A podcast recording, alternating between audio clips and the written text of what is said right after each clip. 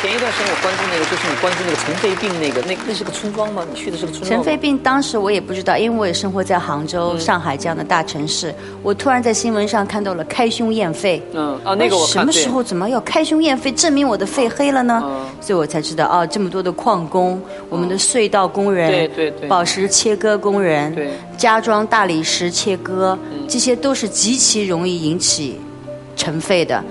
他们的尘肺一旦吸进去是不可逆转的，他们死的时候是四十多岁，差不多青壮年发病，然后他们的肺是烧出来像金元宝一样的，尸体烧得掉，肺烧不掉了，肺烧不掉的，嗯哦，真的啊。是金属肺，他们是跪着。走向死亡的，因为他们晚上睡觉差不多只能跪着，平躺着他的肺受不了。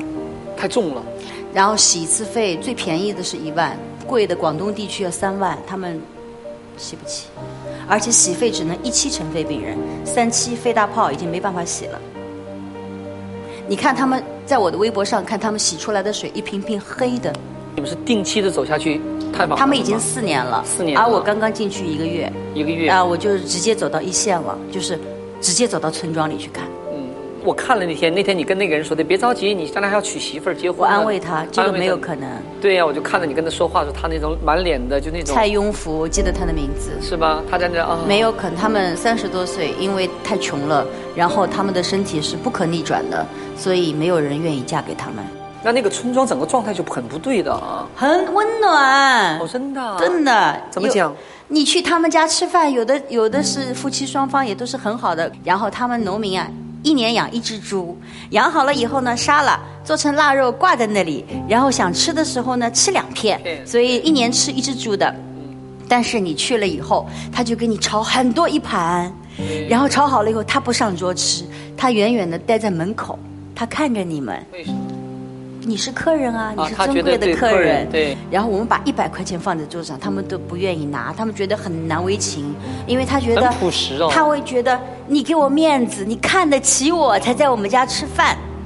所以，当我们去看那一家家尘肺病的时候，你真的从他们的眼神里看到的是单纯、善良、质朴、无奈。你在城里看不到那种眼神，在那里全能看到。你给他的钱，他真的很感动，他他他他没有办法表达，他只能说谢谢，谢谢，谢谢。为了保保证城市人，农民是做出了特别特别多你们看不到的牺牲的，所以以后不要在地铁里、在城市里瞧不起农民的人，真的是这样。我老觉得从你聊天的好像你你跟演员越来越远嗯了，越远远了，我从小就爱打抱不平，爱管闲事儿爱管闲事儿，我从小的，这是我从小的性格。是吗？嗯自己什么时候想当妈？哦，我觉得有计划吗？还是啊、我觉得是这样，有的女人她可能是照顾孩子、照顾家庭，有的女人她是要照顾群体的。嗯你呢？给自己 我给自给自己己的规定到照顾群体了。 我我觉得是你曾经有没有过早生孩子的机会呢？我没有。开什么玩笑？年轻那么漂亮，是没人追你啊？那我要上电影学院，电影学院上完了，我要电啊一影步学院的时候谈没谈过恋爱？谈过呀。对呀、那个时候没想那到。电影学院能够怀孕生孩不子是吗？那我那个男孩，你没看就是就是谈恋爱谈着玩儿的，就没有觉得他我将来哎呦这是我的未来的男人，没想我有啊，我电影学院我有十五年的男朋友。十五年的男朋对友，啊，我是一个很很保守的对，人。那跑哪儿去了？十五年以后怎么了？他就跟就就就分开了。我我们认识吗？你们不认识可？不是我们圈里的啊，不是。啊，嗯那那不认识。那十五年就分开了，为什么呀？是不是太熟悉了呀？哎呀，嗯，也许太熟悉了吧。后来是你提出分手的吧？每次都是我提就你这个个性，肯定是你提出分手的，是吧？呀。你就觉得怎么不挺好？十五年，它不是一个很不过短。十五年并不说是他每次都好，每年都是好对，而是觉得不好，忍着忍着忍了十五年。哦，那你恋爱经验不多呀，袁丽。谁说我多了？也不了解的。今天我真的又证得到一个证实啊，穿衣服是别人让他穿的。这他以为袁丽是经验丰富的这么一个阅人无数的一个袁丽呢？阅人无数绝对是个贬义词儿。你没有，这是十五年一个，然后老林排第几啊？这个我没数过。 那我觉得，那那你现在刚才我那种感叹而言也，其实也放弃了最佳的生育年龄，是吧？应该是啊，电影学院读四年，四年读完了以后要一每年都要拍拍戏戏拍啊戏，拍戏嗯拍戏拍戏拍戏，你哪有时间啊？so，所以很多女女演员都没有生孩子，你看看特别，可惜你们去数一下吧，特别可惜我们对不点名了。这点我特别赞同他。这个女演员也好，男演员也好，光环永远会散去的。但你作为一个独立的人，你的个人的生活情感，而且一个女人，无论什么，就是你做单身母亲也好，或者说怎么着说这，能早生孩子绝对是 好。我那还跟是得有婚姻的呀。是我知道，婚姻是一定要有婚姻的呀。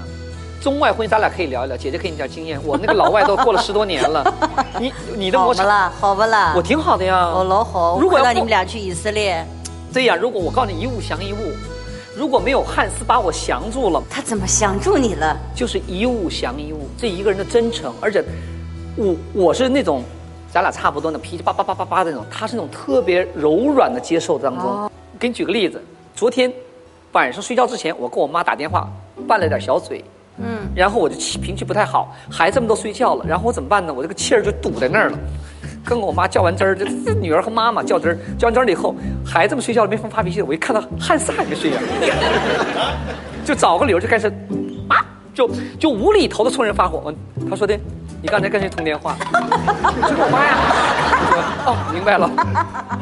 他就不争了，他知道你跟妈妈通电话肯定跟我通话不顺利，拿我来撒系统了是吧？他都不吱声哦了，。他很聪明，他很聪明，所以他这一点是一下就哎呀，一下给我治得服服帖帖的。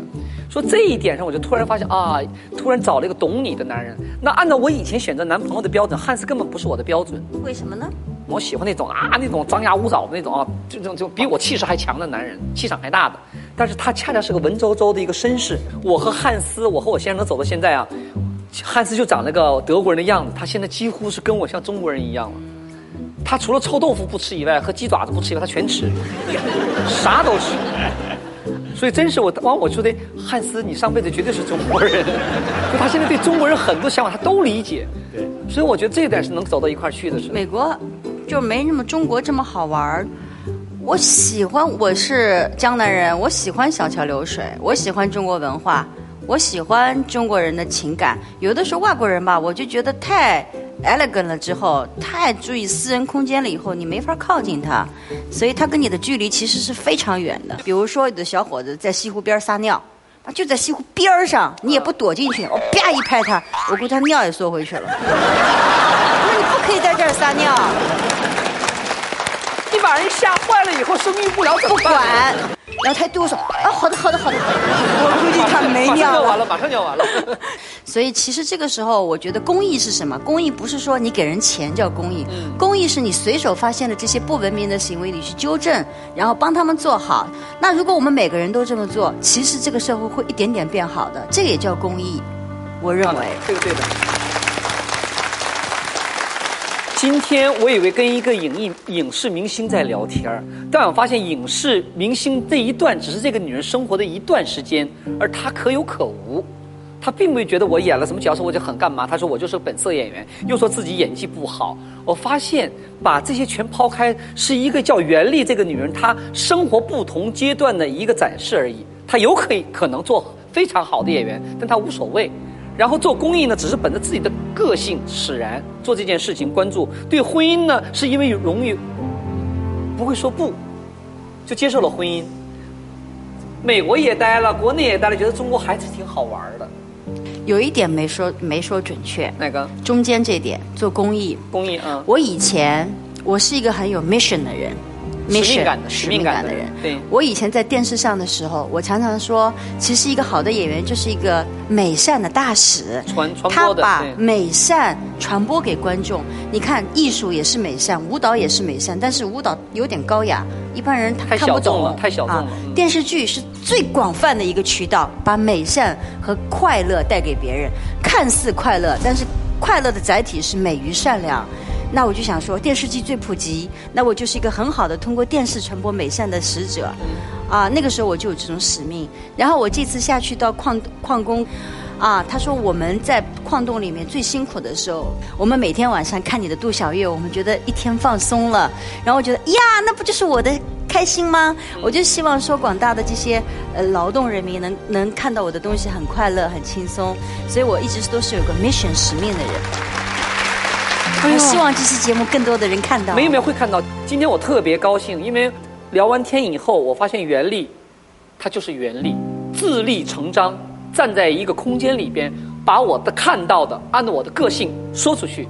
多元化的人物，多元化的观点，才是推动社会的一个最前进的一个最原始的一个动力。她曾经是演员，也是个志愿者，但也是一个特别想当妈妈的女人，被称为东方奥黛丽·赫本，因为奥黛丽·赫本是在全世界女人当中我崇拜的一个女人。年轻时候美丽，老的也老的漂亮优雅，从头到尾无话可挑剔。但我真没有发现你是这样的一个个性。今天我真是认识了袁立，跟大家一样，很多人当你不了解袁立的时候，我认识了他，所以我觉得，说吧，你喜欢他、支持他就支持他。如果你觉得诽谤他是一种快感的话，那是他对你的一个善良。继续说他没问题，这个女人是百毒不侵的。来，把。